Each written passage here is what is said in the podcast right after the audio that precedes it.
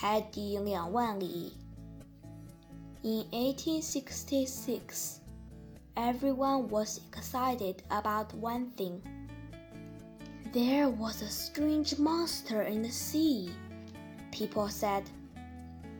Different ships saw it at different times in the Atlantic and in the Pacific. It was very big, very long, and it moved very fast. It threw water up into the sky too. Perhaps it was a whale?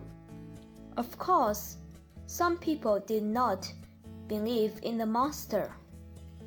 But then, in 1867, some important ships had bad accidents. The worst of these accidents happened to a famous ship, the Scotia, after it hit something at the sea.